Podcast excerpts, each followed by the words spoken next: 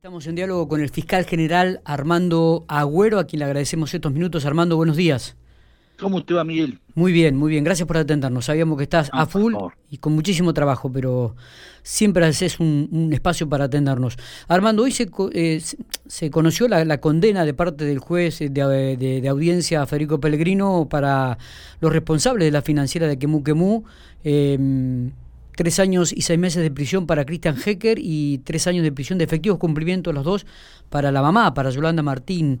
E, esto es un acuerdo que habían, a través de un juicio abreviado, ¿no? Que habían llegado a acuerdo la, defensa con, con la fiscalía. Bueno, una sola corrección. Eh, no, se conoció la sentencia, sino que, porque la sentencia se va a dictar, en teoría si todo está bien, eh, se va a dictar eh, cerca de fines de febrero. Ah, bien. Pero sí si, si así lo dispone el doctor Pellegrino, esa va a ser la sentencia, una sentencia condenatoria eh, para Ecker por tres años y seis meses de prisión efectiva y para Yolanda Martín por tres años de efectivo cumplimiento.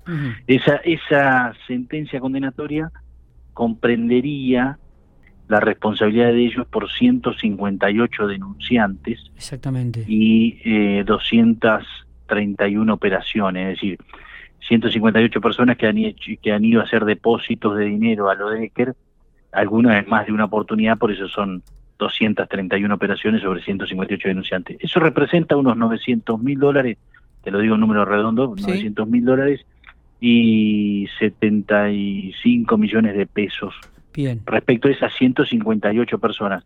Después, la, la, investigación de la fiscalía fue mucho más extensa. Lo que pasa es que hay muchas personas que no denunciaron. Claro. Hay 768 operaciones que se investigaron financieras. Ah. Eh, la condena hoy es por 200, pero las, las analizadas son 768 operaciones comerciales que representan 2 millones de dólares y 220 millones de pesos en total. Pero de esas 700, 768 operaciones solo se denunciaron estas eh, 230 eh, y por las cuales se llevó ahora la condena.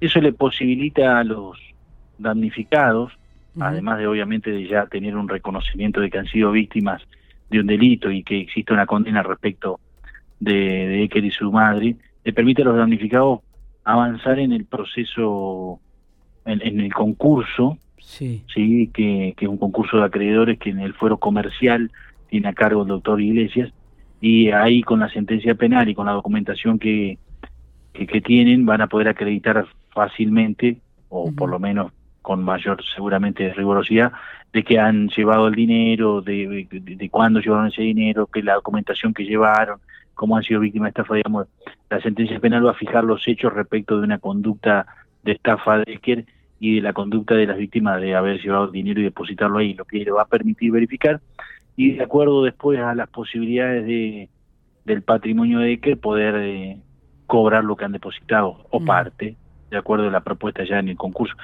obviamente el concurso de acreedores eh, escapa a la competencia del fuero penal, digamos, nosotros solamente nos limitamos a investigar y si se comete un delito sancionar. Está bien. Y todo el tema del recupero del dinero vía concurso lo hace el juzgado comercial a cargo del doctor Iglesias en este caso. ¿E-, ¿Este este este juicio abreviado fue en el cabo se llevó a cabo en la mañana de hoy, Armando o yo había cerrado la investigación de la de, de, estas estafas en diciembre, sobre fines de diciembre y mm, eh, se, se, notificó obviamente de la, del cierre del de la investigación a Eker y a través de su abogado eh, propusieron la realización de un acuerdo donde él aceptaba el haber cometido este delito y ser responsable de esto eh, y pretendía que se lo condenara sin necesidad de llegar a un juicio. Eh, porque, porque además él manifiesta que, que, que, que, es su voluntad de que estas personas puedan presentarse al concurso donde él va a hacer una propuesta de pago. Bien. Entonces para eso esta sentencia penal era muy útil. pero él aceptaba esa responsabilidad, así que eh, consulté con, con los abogados de los denunciantes, es decir, estos 158 denunciantes tienen, eh, se presentaron 10 abogados, consulté con ellos y estaban de acuerdo en esta propuesta, así que fue un acuerdo que, que comprende a, a, los querellantes, a los denunciantes, al imputado que acepta la responsabilidad y nosotros como fiscalía que cerramos la investigación y nos damos por satisfecho con esa condena. Claro, está bien. Eh, vuelvo a reiterar esto, no se conoce la condena todavía. Eh, sí, no se conoce porque todavía no se dictó sentencia. En teoría el 25 de febrero, si no hay ninguna cuestión que se cuestione o que se objete, el doctor Pellegrino va a dictar una condena en la que, la que condena va a ser esa una condena de prisión de efectivo cumplimiento de tres años y seis meses para el y tres, años para la señora Yolanda Martín. Está perfecto. Eh, lo que hubo hoy fue una audiencia donde tanto los querellantes, la fiscalía como el defensor, nos presentamos ante el juez y le con un escrito muy extenso, digamos, explicando cuáles fueron las maniobras de la estafa y que y cuál era el acuerdo, es decir, donde él aceptaba esta responsabilidad y estas condenas, él y ella, él y su madre aceptaban su su responsabilidad por estos hechos y aceptaban una condena de definitivo encierro y nosotros lo proponíamos también.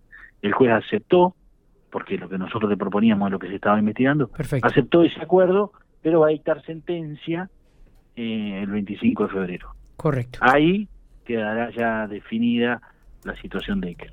Muy bien. Eh, Claudio, digo, Cristian Ecker sigue detenido todavía, ¿no? Los dos, los dos están detenidos, madre y, hijo, Cristian Ecker y Yolanda Martín. Cristian en, en, prisión en una dependencia policial y la mamá con el arresto de eh, prisión domiciliaria. Domiciliaria porque tiene más de 75 años. Perfecto. Perfecto. Bueno, Armando. no, no puede estar en la comisaría. Sí, sí, había un perfecto. Eh, te agradecemos estos minutos, Armando. Gracias por el detalle. ¿eh?